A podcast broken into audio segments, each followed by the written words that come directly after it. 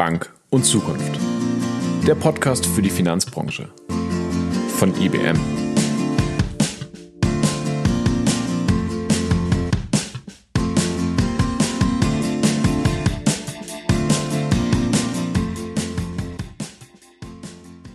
Herzlich willkommen zu einer neuen Folge von Bank und Zukunft.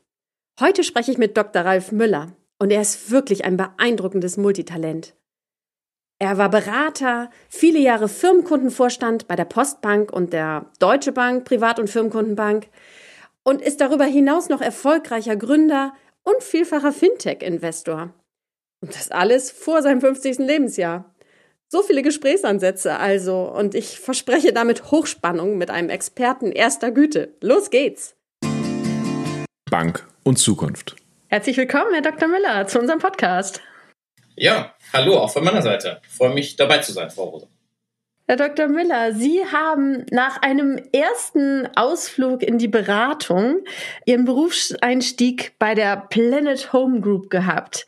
Das war eine Tochter der Hypovereinsbank. Und ich würde so gerne damit starten, weil es eine wunderbare Zusammenführung ist von einem großen Unternehmen und gleichzeitig eben ein Start-up, das in einer Corporate-Welt geboren wurde. Erzählen Sie uns doch gerne mal davon. Wie war das? Ja, das war eine faszinierende Zeit.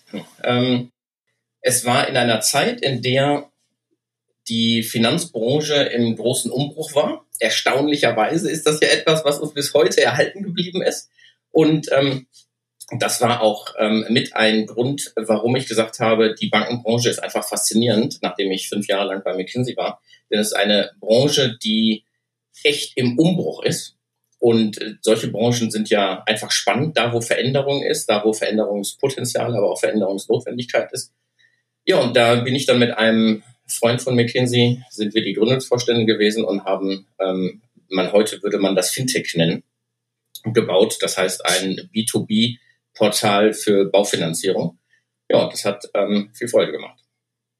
Und wir schlagen später den Bogen zu den Fintechs wieder. Aber zunächst mhm. würde ich dann gerne nochmal hören, wie sind Sie denn aber von da dann zur Deutschen Bank gekommen? Ja, das war natürlich auch ähm, inhaltlich getrieben, denn ähm, wir waren im Baufinanzierungssektor unterwegs und ähm, da lag es nahe, dass man sich da auch die Banken anschaut. Und dann kam irgendwann auch ähm, Rainer Neske auf mich zu, damals im Vorstand der Deutschen Bank, und hat gesagt, Mensch, das, was ihr da macht, das ist echt interessant. Und ähm, hätten Sie nicht Lust, die Baufinanzierung bei der Deutschen Bank zu führen? Das war für mich damals als 35-Jähriger natürlich total faszinierend, in die Geschäftsleitung in Deutschland zu kommen und ähm, mal auch Bank von innen zu sehen. Ähm, wie gerade schon gesagt, dass ich Transformation mag. Und ähm, jetzt hatten wir uns die Bankenbranche sechs Jahre lang von außen angeschaut oder elf Jahre, fünf Jahre McKinsey vorher. Und jetzt mal Bank von innen zu sehen und mal zu schauen, was kann man denn von innen heraus transformieren. Das fand ich sehr faszinierend. Und gerade weil auch ähm, die Baufinanzierung der Deutschen Bank damals in etwas ähm, schwierigerem Fahrwasser war, ähm, nachlassende Marktanteile ähm, und ähm, das also eine Möglichkeit, sich richtig reinzuknien. Das haben wir dann ja auch gemacht und drei, vier Jahre später ähm, war die Marktführerschaft wieder zurückgewonnen. Insofern, ja, viele Gründe eigentlich, die dafür sprachen, diesen Schritt damals zu machen und ich habe ihn noch nie bereut. Ich selber habe mal eine Banklehre bei der Deutschen Bank gemacht und ähm, gleich am Anfang wurde uns im Grunde genommen gesagt, ähm, dass man eigentlich mit Stolz erfüllt sein muss, wenn man beim Branchenprimus arbeitet und dass das sozusagen das höchste Gut ist, das man erreichen kann. Wie haben Sie das damals erfunden, empfunden bei der Deutschen Bank? Nee, das habe ich eigentlich nie so empfunden, muss ich sagen. Ich habe mich immer eher motiviert davon gefühlt, ähm, Themen zu bearbeiten und Themen zu bearbeiten, bei denen man Veränderungspotenzial hat. Ich finde es eher immer gefährlich, wenn man auf einem ähm, eine Situation die ähm, positiv ist, sich zu sehr ausruht. Das ist sehr gefährlich. Das will ich jetzt nicht sagen, dass die Deutsche Bank das getan hat, mitnichten. Aber ich glaube, da muss man vorsichtig sein. Und insofern, ich bin eher motiviert von Situationen, wo man, wo man Veränderungspotenzial hat, als von einem Statuszustand, der vielleicht gut ist. Das ist nicht das, was mich antreibt. Mhm. Und dieses Veränderungspotenzial haben Sie dann auch in Reihenform erleben können, als Sie dann nämlich, nachdem Sie bei der Postbank waren, den Merger wieder zur Deutschen Bank miterlebt haben. Ähm, wie war das? Was waren denn die größten Herausforderungen? Ja, in der Tat. Ähm, jetzt haben wir einen großen zeitlichen Sprung gemacht. Ähm, das war dann viele Jahre später. Ich war in der Zwischenzeit nach der Zeit in der Deutschen Bank in die Postbank rübergegangen, war dort dann ja viele Jahre im Vorstand erst IT-Vorstand, dann ähm, Firmenkundenvorstand über viele Jahre. Und dann kam die Zeit, als die ähm, Entscheidung fiel, die Postbank in die Deutsche Bank einzubringen und sie zu integrieren. Das war für mich als Person natürlich jetzt nicht so viel Neues. Ich kannte die Deutsche Bank ja lange, kannte auch die Stärken der Deutschen Bank, hatte mittlerweile auch die Stärken der Postbank sehr kennen und schätzen gelernt und das, was es uns, glaube ich, damals gelungen ist als Management-Team, was uns auch sehr wichtig war, wo wir sehr darauf geachtet haben, dass die Stärken von beiden Instituten auch tatsächlich in der gemeinsamen ähm, Gesellschaft dann ankommen. Denn beide hatten sehr starke Kulturen, beide hatten sehr starke Kompetenzen, beide sehr starke Markenkerne. Und ich glaube, es war sehr wichtig, das zu kombinieren und die Synergien äh, dann auf den Zentralbereichen zu holen. Und ähm, ja, das war natürlich eine große Herausforderung, das, ähm, aber ich glaube, das ist ja auch gut unterwegs gewesen. Sie waren dann Vorstand der Deutsche Bank Privat- und Firmenkundenbank. Was würden Sie sagen, wenn Sie das jetzt beschreiben? Die Themen haben Sie eigentlich am meisten getrieben. Was waren denn da die Themen, die Ihnen am meisten Spaß gemacht haben in dieser Vorstandsrolle? Ja, in einer Vorstandsrolle ist eigentlich äh, das Schönste, aber ich nenne mal ähm, durchaus äh, mehrere Punkte, aber das Schönste aus meiner Sicht ist die Möglichkeit gestalten zu können, Themen weiterzuentwickeln und ähm, wie zum Beispiel Geschäfte weiterzuentwickeln, neue Geschäfte zu entwickeln. Das ist faszinierend, weil man Gestaltungspotenzial hat. Das, was ich aber auch auf jeden Fall nennen möchte, und das ähm, hat mir äh, viel Freude gemacht.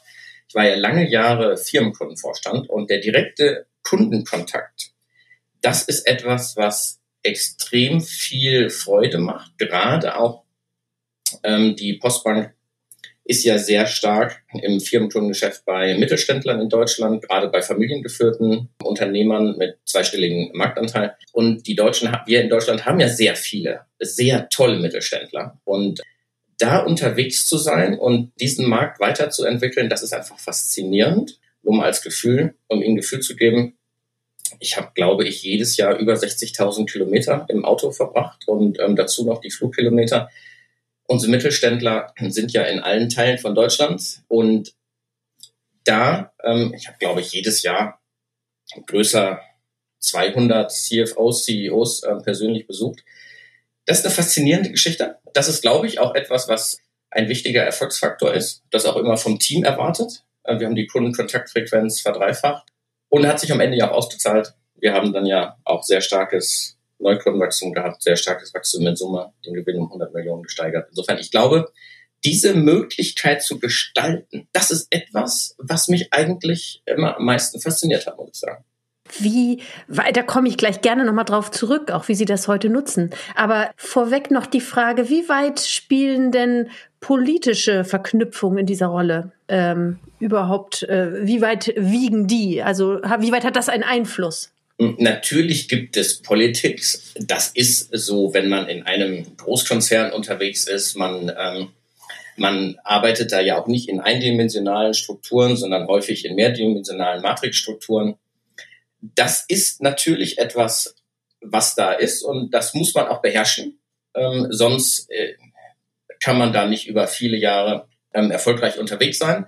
Aber ich glaube, äh, also mich hat das zumindest nie irgendwie negativ jetzt ähm, tangiert.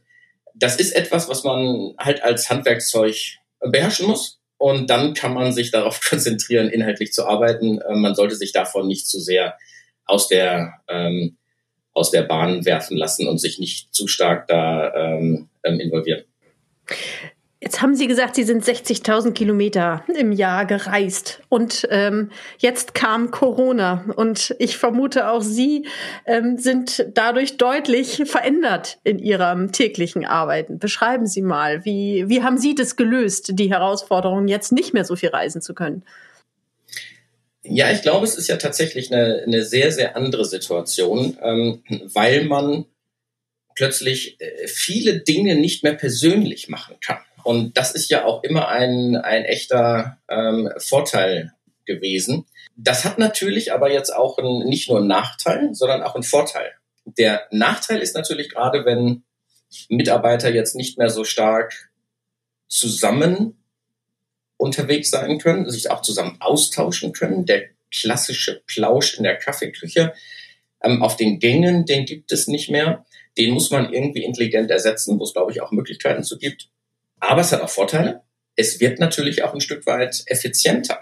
Ja, also man kann durch die wegfallenden Reisen auch deutlich mehr in seinen Tag reinkriegen. Und ähm, das habe ich sehr zu schätzen gewusst. Also ich bin ja gerade vollzeitig als äh, Berater und ähm, Investor unterwegs. Und da ist es natürlich sehr von Vorteil, wenn man deutlich mehr Gespräche in seinen Tag reinbringen kann, als man das vorher geschafft hat. Mhm. Bevor wir tatsächlich auf diese Beratungstätigkeit kommen, noch eine Frage zu den großen Banken, um da noch mal kurz zu bleiben. Abschließend, wenn Sie jetzt zurückblicken, auch Deutsche Bank, äh, Postbank, die deutschen Großbanken insgesamt, was würden Sie sagen, was müssen die tun, um auch in Zukunft sich behaupten zu können mit Ihrem Geschäftsmodell? Oder wie werden sich die Geschäftsmodelle verändern müssen?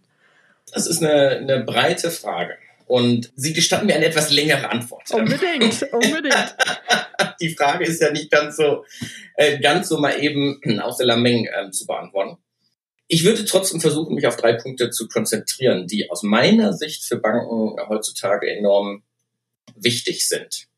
Erstens, ich glaube, die Verwurzelung im Heimatmarkt, in der Heimatregion, ich glaube, das ist enorm wichtig, gerade in Zeiten, in der wir heute unterwegs sind, auch wenn man das verurteilen mag. Ich, äh, mich freut das nicht, eine stärkere Nationalisierung, aber ähm, ich glaube, man muss damit sich dessen bewusst sein. Und ähm, natürlich wollen unsere Mittelständler, und das ist, glaube ich, sehr wichtig, weltweit begleitet werden. Und das ist, glaube ich, eine der wesentlichsten, wesentlichsten Funktionen von Banken. Aber dazu muss man nicht auf irgendwelchen internationalen globalen Märkten herumtouren, sondern man muss halt seine Mittelständler, seine Wurzel kennen in Deutschland und von dort aus heraus ähm, operieren. Erster Punkt. Zweiter Punkt. Nachdem der erste ja relativ klassisch war, jetzt ähm, ein, ein ähm, stärkerer technologiegetriebener. Ich glaube, dass Banking in den nächsten fünf bis zehn Jahren durch Technologie sich sehr, sehr stark verändern wird. Und nur wer dort mit dabei ist, wer diese technologischen Veränderungen auch mitmachen kann, der wird dann auch noch dabei sein. Und deshalb muss man Technologie aus meiner Sicht einen höheren Stellenwert geben. Ähm, Banken fahren häufig noch mit stark veralteter Technik und ähm, häufig auch noch nicht mit so einer hohen Erkenntnis oder Bewusstsein für die Notwendigkeit von, äh, von IT-Veränderung. Und ich glaube, das ist ein ganz wesentlicher Faktor nach vorne.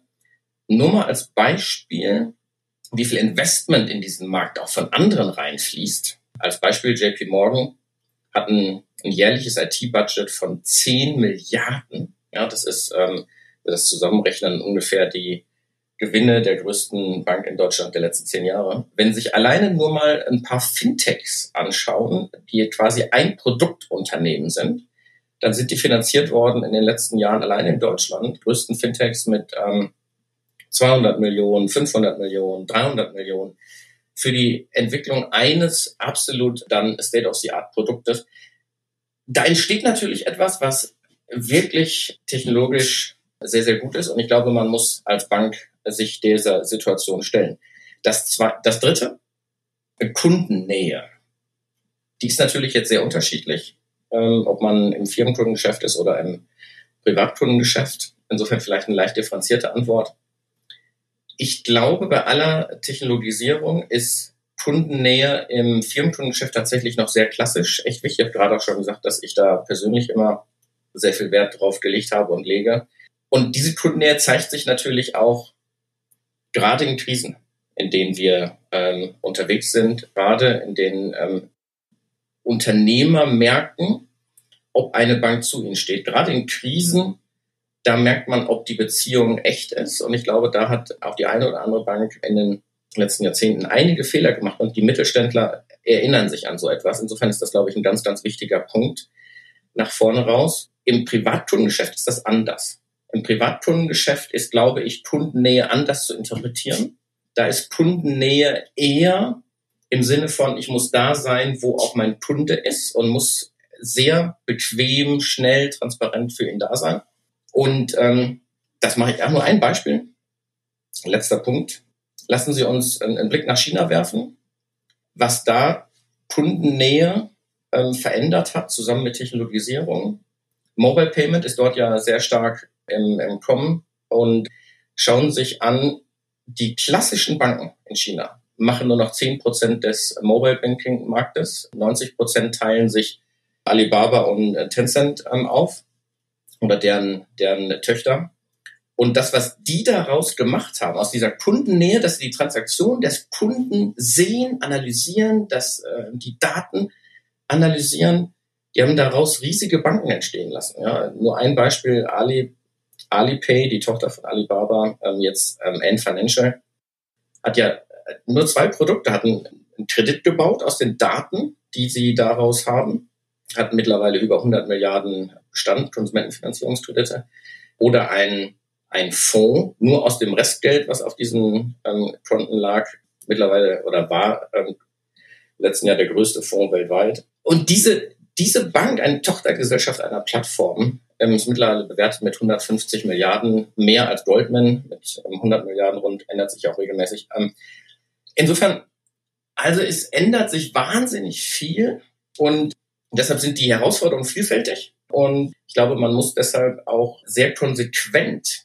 reagieren, wenn man da in fünf Jahren oder in zehn Jahren auch noch mitspielen will. Also kein leichtes Umfeld, aber ich glaube auch nichts, wo man aufgeben muss. Also da ist durchaus ähm, auch Potenzial, aber man muss definitiv die Zeichen, ähm, die Segel auch so setzen, dass der Wind an der richtigen Stelle packt und in die richtige Richtung bläst. Sonst, sonst wird es auch schwierig.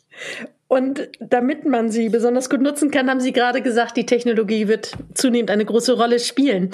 Was glauben Sie, sind die, sagen wir vielleicht, drei größten technologischen Gamechanger für den Bankenmarkt in der Zukunft? Ja, ich glaube, eine, die sehr, sehr viel verändert hat, auch wenn es technologisch vielleicht gar nicht so eine wahnsinnig komplexe Geschichte ist, das ist die ähm, Einführung von APIs, ähm, also diesen elektronischen Schnittstellen quasi zwischen verschiedenen IT-Teilen. Und dadurch ist es ja möglich, eine klassische Bank-IT sehr einfach zu verbinden mit der IT eines Nicht-Bankenunternehmens, sei es ein Fintech oder sei es ein, ein ähm, GAFA, also Google, Amazon, Facebook, einer dieser Big Techs. Das ist eine dramatische Veränderung, auch gerade weil sie ja auch stark gepusht ähm, wird durch die äh, PSD2. Da sehen wir die Anfänge erst gerade von. Ich meine, ähm, dadurch ist ja quasi die Möglichkeit, eine klassische Bank, die ähm, häufig vertikal integriert ist, Vertrieb ist im eigenen Haus, Produktentwicklung ist im eigenen Haus. Da ist jetzt das Potenzial, eine solche klassische vertikal integrierte Bank zu zerlegen und wirklich Produktion von Vertrieb zu trennen. Vertrieb kann quasi jemand anders machen, der auch keine Lizenz braucht. Ähm, und ähm, das wird die Bankenbranche, glaube ich, komplett verändern. Und ähm, Banken müssen sich überlegen, wollen Sie eher auf der Produktseite unterwegs sein? Wollen Sie eher ähm, auf der Kundenschnittstellenseite unterwegs sein? Da ergeben sich sehr, sehr viele Fragestellen, äh, Fragestellungen und deshalb glaube ich eine der weitreichendsten technologischen Veränderungen. Ansonsten natürlich, aber das führt uns dann sehr weit. Also äh, Cloud ist, glaube ich, auch natürlich ein, ein sehr stark verändernde ähm, Technologie. Ich glaube aber auch ganz klassische Sachen, so Themen wie Robotics oder so, die klassische Prozesse automatisieren, haben, glaube ich, noch ein enormes Potenzial in der Bankenbranche. Wenn Sie sich anschauen, die Bankenbranche ist ja deutlich zurück gegenüber klassischen Branchen ähm, wie Automobil oder anderen in der Automatisierung, wenn Sie sich anschauen, wie viele tausende Mitarbeiter in den Backoffices arbeiten an Prozessen, die man ähm, ohne weiteres digitalisieren könnte, da kann man, glaube ich, mit auch mit nicht so bahnbrechenden Technologien, wie es jetzt künstliche Intelligenz ist oder, oder so, kann man, glaube ich, auch noch wahnsinnig was heben. Insofern, da sind noch viele Themen vor uns, die Banken auch noch wirklich heben können. Da ist noch viel Potenzial. Und an der Schnittstelle, das mitzugestalten, sitzen Sie jetzt in Ihrer neuen Rolle als Investor und Berater für Startups und Fintechs. Bevor wir da aber hinkommen, möchten wir Sie gerne mit noch ein paar Schnellfragen gerne besser kennenlernen. Mhm. Sie sind bereit, ja? Ja. Okay, dann sagen Sie mir, Rennrad oder E-Bike? Eindeutig Rennrad. Ich bin leidenschaftlicher Rennradfahrer und ähm, kann mir ein E-Bike noch nicht vorstellen, aber vielleicht ist es in zehn Jahren. ich würde sagen, noch nicht. ich will das nicht ausschließen für immer. Berge oder Meer? Eindeutig Berge. Leidenschaftlicher Snowboardfahrer und ähm, Rennradfahrer, habe ich gerade schon gesagt. Ich fahre am liebsten die Pässe hoch, was meine Familie nicht verstehen kann. Meine Familie ist auch nicht so Bergfan. Die sind eher fürs Meer. Insofern ist es immer eine Sache, die wir im Familienrat ähm, kunstvoll ausmanövrieren und ähm, moderieren müssen. Jäger oder Sammler? Ähm, weder noch. Was haben Ihre Lehrer früher über Sie gesagt? Meine Lehrer waren ähm, überwiegend unzufrieden mit mir. ähm, weil sie ähm, mehr, mehr ähm, sich gewünscht hätten, dass ich ähm, enger dran bleibe. Ich war nicht so ein, ein Schüler, der ähm, so immer ganz vorne mit dabei sein wollte. Ich hatte zu viele andere Themen im Kopf, ähm, die mich immer ähm, umgetrieben haben. Insofern, ich glaube, das wäre nicht so positiv, was die berichten würden. Spotify oder Radio? Ähm, eindeutig Spotify. Ähm, ich bin in diesen neuen Medien sehr, sehr begeistert unterwegs. Das ist etwas, was einem so viel Neues an Möglichkeiten gibt. Ähm, insofern eindeutig Spotify. Auf wen hören Sie? Auf sehr, sehr viele. Ich habe keinen, den ich jetzt ähm, namentlich Ihnen äh, nennen könnte, aber ich bin der Meinung, dass ähm, viele Ratgeber tatsächlich äh, Mehrwert bringen. Insofern, ich bin einer, der begeistert auch zuhören kann und nicht immer nur in der, in der Sparte Senden unterwegs ist. Insofern sowohl, um mich weiterzubilden, als auch im Unternehmen bin ich immer einer, der sehr, sehr gerne zuhört. Das, ich glaube, da liegt ein wesentlicher, äh, wesentlicher Erfolgsfaktor für gute Weiterentwicklung drin, ähm, gut zuhören können. Was bedeutet Geld für Sie? Eine schwierige Frage an einen Banker, aber ich wollte sie so gerne stellen. Nee. Das bedeutet mir nicht viel. Das hat mir nie viel bedeutet. Dass, ich weiß, dass das jetzt nicht glaubwürdig klingt, aber ähm, ähm, mein Lebensstil hat sich nicht verändert über meine ganzen Jahrzehnte hinweg, ähm, wo sich meine finanziellen Möglichkeiten verändert haben. Das bedeutet mir nicht viel. Meine Rollen habe ich danach nie ausgesucht.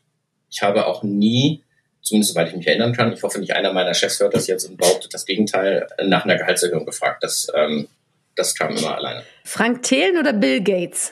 Beide haben eine Sache gemeinsam und das ist, dass sie sich dafür einsetzen, dass man tatsächlich ambitionierter unterwegs ist.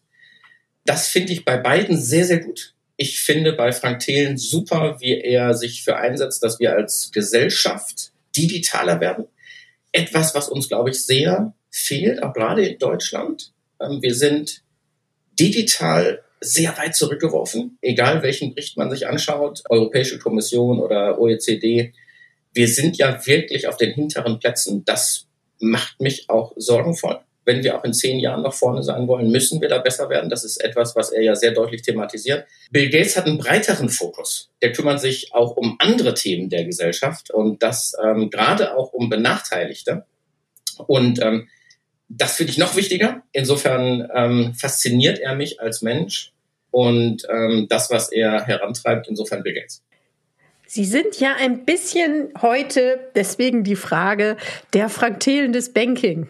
Also Sie, Na, Sie begleiten Gründer, Sie investieren und Sie helfen ähm, zu verknüpfen. Würden Sie in der Höhle der Löwen mitmachen? Jetzt muss ich das erstmal korrigieren. Ähm, ich hoffe, dass ich auch von dieser Komponente von, von Bill Gates ähm, einiges ähm, machen kann. Zumindest ist das mein, ähm, mein Bestreben auch über das hinaus, äh, was ähm, uns wirtschaftlich vorwärts bringt, ähm, dieser Gesellschaft mehr zurückzugeben. Aber jetzt zu Ihrem Punkt. Also in der Tat, ich mag es, Geschäftsmodelle zu entwickeln. Und insofern, das habe ich tatsächlich auch, glaube ich, ähm, mit dem einen oder anderen Investor da gemeinsam. Ich habe ja zusammen mit dem Thomas Giorgiotze, dem, dem Frank und dem Michael, damals Weltsparen, von der Konzeption her entwickelt. Wir saßen viele Abende im Steak-Restaurant und wir haben das äh, dann gemeinsam durchdiskutiert und bin erster Investor da gewesen und habe auch viele andere Geschäftsmodelle danach entwickelt, sei es äh, Money Park in, in der Schweiz oder andere. Bin auch bei, mit vielen unterwegs und liebe es, Geschäftsmodelle nach vorne zu bringen und Unternehmen weiterzuentwickeln. Insofern, ähm, das ist tatsächlich etwas, was ich sehr, sehr gerne mag. Aber ich mag es dann schon eher, mich auch inhaltlich tiefgehender mit den Sachen zu beschäftigen. Und das bietet so eine Show nicht. Insofern, das wäre, glaube ich, nichts für mich. Aber in der Tat, lassen Sie uns doch mal daran teilhaben. Was bringen Sie zu einem Startup, wenn Sie da investieren? Also wie gehen Sie da vor? Wie bringen Sie sich da ein? Das, was sehr stark nachgefragt wird, ist einfach die jahrzehntelange Erfahrung auf beiden Seiten.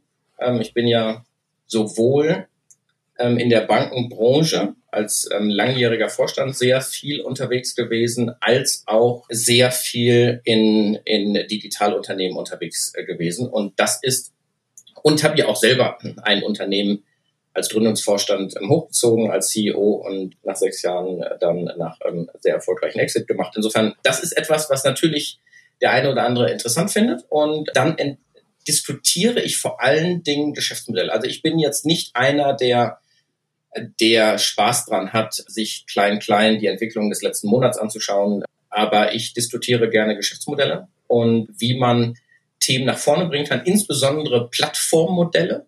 Ich glaube halt, dass Plattformen unsere Märkte nach vorne hin sehr stark verändern werden. Also Plattformen, wo man ähm, insbesondere so sich selbst verstärkende Netzwerkeffekte hat, wo man auf der einen Seite Angebot hat, auf der anderen Seite Nachfrage und dann sich Gedanken drüber machen muss, wie kriegt man beides gleichzeitig nach oben. Ja, das ist, ähm, ob das jetzt eine Sparplattform ist, Baufinanzierungsplattform, ob das, ähm, aber auch welche Arten von Plattformen das sind. Das ist ein spannendes äh, und komplexes Thema, aber sehr lohnenswert. Denn Plattformunternehmen sind ja überdurchschnittlich erfolgreich im Vergleich zu allen anderen Unternehmen. Mhm. Sie haben dabei aber ja weltweit auch in Startups investiert, auch in Israel, im Silicon Valley, an verschiedensten Stellen. Was unterscheidet diese Orte von den deutschen Startups oder was kann voneinander gelernt werden?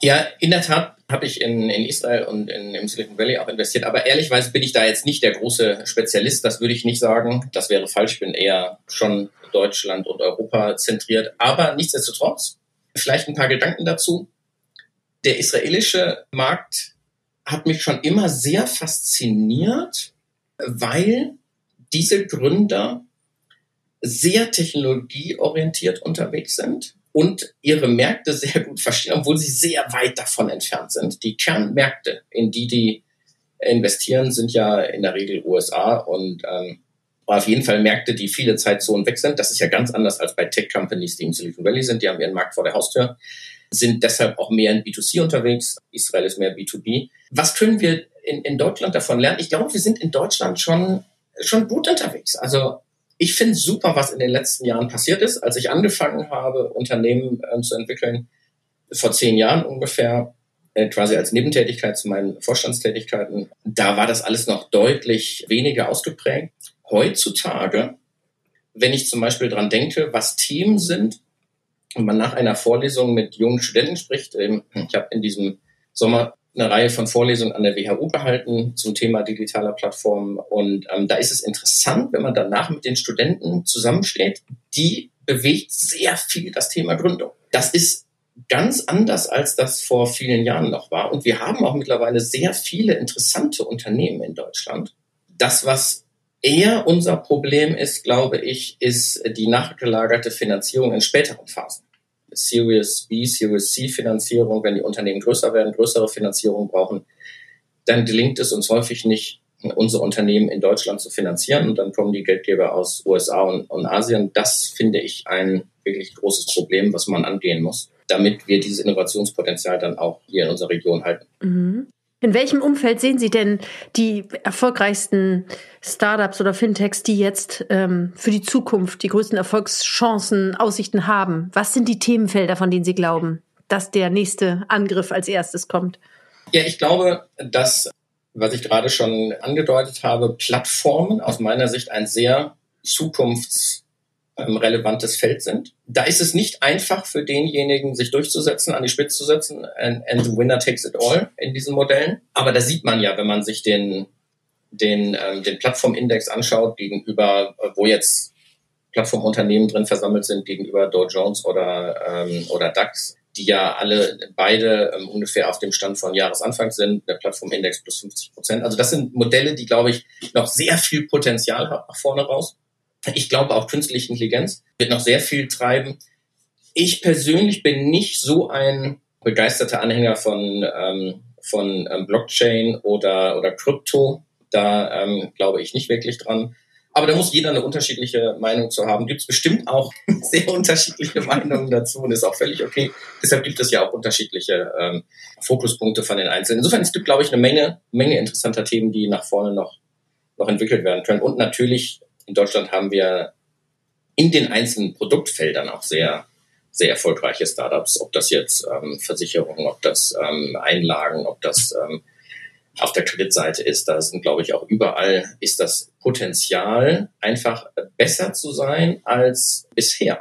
Das ist da einfach echt gegeben. Da ist, ähm, und dadurch ergeben sich viele Chancen. Und wenn wir jetzt nochmal den Bogen zu den Großbanken zurückschlagen, zum Thema Plattform, weil Sie es gerade angesprochen haben.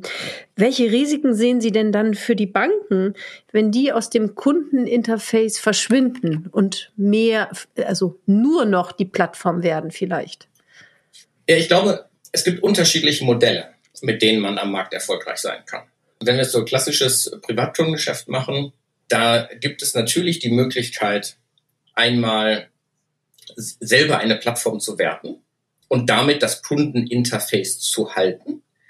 Ich glaube, das erfordert dann aber zunehmend äh, natürlich erstmal Relevanz und auch Kundennähe, damit man das auch tatsächlich halten kann. Es erfordert auch eine hohe ähm, Bequemlichkeit, Convenience für den Kunden. Und es erfordert auch die Bereitschaft, aus meiner Sicht, andere Produktanbieter mit draufzunehmen. Nur mit seinem eigenen Produkt wird das auf Dauer, äh, glaube ich, nicht funktionieren. Man hat das gesehen, vor 20 Jahren fing das an mit Investmentprodukten, dass man da die von anderen Häusern vertrieb, dann ähm, vor 15 Jahren Baufinanzierungsprodukte, dann ähm, wird das auch in den nächsten Jahren so sein, bin ich fest überzeugt, bei Ratenfinanzierung, das wird auch so sein bei Geschäftskundenfinanzierung, irgendwann auch bei Girokonten, bei Einlagen ist es ja jetzt auch schon ähm, stark entkommen, dass man die auch von anderen Häusern vermittelt. Das, ähm, ich glaube, die, wenn man die Kundenschnittstelle halten will, muss man dem Kunden eine Auswahl bieten. Andererseits gibt es auch die Möglichkeit als Bank, sich als Produktspezialist aufzustellen. Auch das kein schlechtes Geschäftsmodell aus meiner Sicht. Auch da kann man sehr, sehr viel interessanten, ähm, hat man sehr viel interessanten Spielraum, kann da auch gutes Geld verdienen. Das ist nicht so, dass das ein rein Commodity-Anbieter äh, werden muss. Dann muss man allerdings auch richtig gut sein in diesem Geschäfts-, in diesem Produkt und äh, sich dann quasi hinter alle Plattformen hinterhängen. Insofern unterschiedliche Modelle. Und ich glaube, jede Bank muss sich einfach die Frage stellen, was will sie in ihrer Region, in ihrem Geschäftsfeld? Wie will sie darauf reagieren? Ich glaube, einfach so weitermachen, das geht für die nächsten zehn Jahre nicht. Man muss sich schon entscheiden, wo man hin will und das dann konsequent machen. Dann gibt es, glaube ich, auch für die Banken da gute Chancen, auch gegen, ähm, definitiv gegen Fintechs. Ähm, und ähm, ähm, hoffentlich auch gegen die Big Techs, gegen die GAFAs. Die als großes Vorteil immer Convenience hatten, anders als viele Banken noch. Und das Thema Handy spielt da eine immer größere Rolle. Welche Rolle spielt bei Ihnen persönlich das Smartphone in Ihrem Leben? Eine sehr große Rolle, weil ich digitale Prozesse liebe. Und ich glaube einfach, dass digitale Prozesse auch ein ganz, ganz wichtiger Türöffner für, für Banken nach vorne raus sind. Und klar, diese, diese GAFAs sind deshalb so beliebt, weil sie genau sich abgeguckt haben, was lieben Kunden. Wie, die wollen alles einfach und, und digital haben. Und das machen auch Fintechs sehr gut. Ja, wenn man sich ähm, Fintechs anschaut, da sind die einfach enorm gut. Und das müssen Banken aus meiner Sicht auch sich abgucken. Ich habe damals, als ich zu der Zeit, ähm, vor meiner Zeit als Firmenkundenvorstand, ähm, IT und Operations Vorstand war, habe ich mal die Gründer von Weltsparen eingeladen auf eine Führungskräftetagung und habe die ihre komplett digitalen Prozesse vorstellen lassen, um Aha-Effekt zu erzielen und zu sagen, komm, lasst uns dahin gehen, lasst uns komplett unsere Prozesse digitalisieren. Haben dann ja auch einen echten äh, einen Schub gemacht. Ich glaube, wir müssen in der deutschen Bankenlandschaft deutlich digitalere Prozesse kriegen. Das ist für die Kunden einfach das, was sie wollen. Sonst gehen sie zu anderen ähm, Unternehmen. Und ehrlicherweise, das ist auch ein wahnsinniger Produktivitätshebel und Effizienzhebel, wenn man digitale Prozesse hat.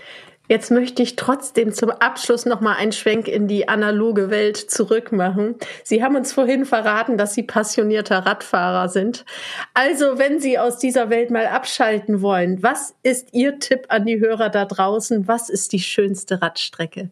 Mm, das ist ähm, gar nicht so einfach zu beantworten, weil es sehr schöne Strecken gibt. ähm, ich bin sehr gerne, ähm, ähm, die Tour de France-Strecke durch die Pyrenäen ist herrlich, aber ähm, gerade jetzt in diesem Sommer war ich in den Dolomiten und ich kann jedem nur empfehlen, die ähm, Runde um die Seller-Gruppe mit vier Pässen traumhaft herrlich. Insofern kann ich nur jedem empfehlen, macht unwahrscheinlich Spaß.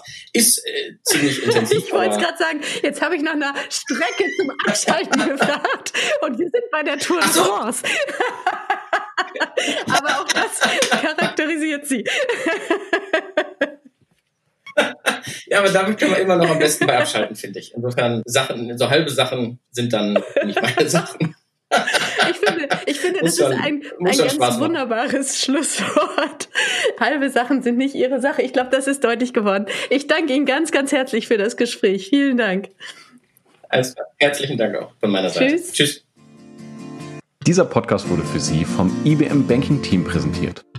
Bank und Zukunft erscheint alle zwei Wochen, jeweils am Donnerstag mit einer neuen, spannenden Folge. Vergessen Sie daher nicht, unseren Podcast zu abonnieren und folgen Sie uns auf unseren Social Media Kanälen. Sie finden uns auf allen gängigen Portalen. Die Links dazu stehen in der Beschreibung. We love banking.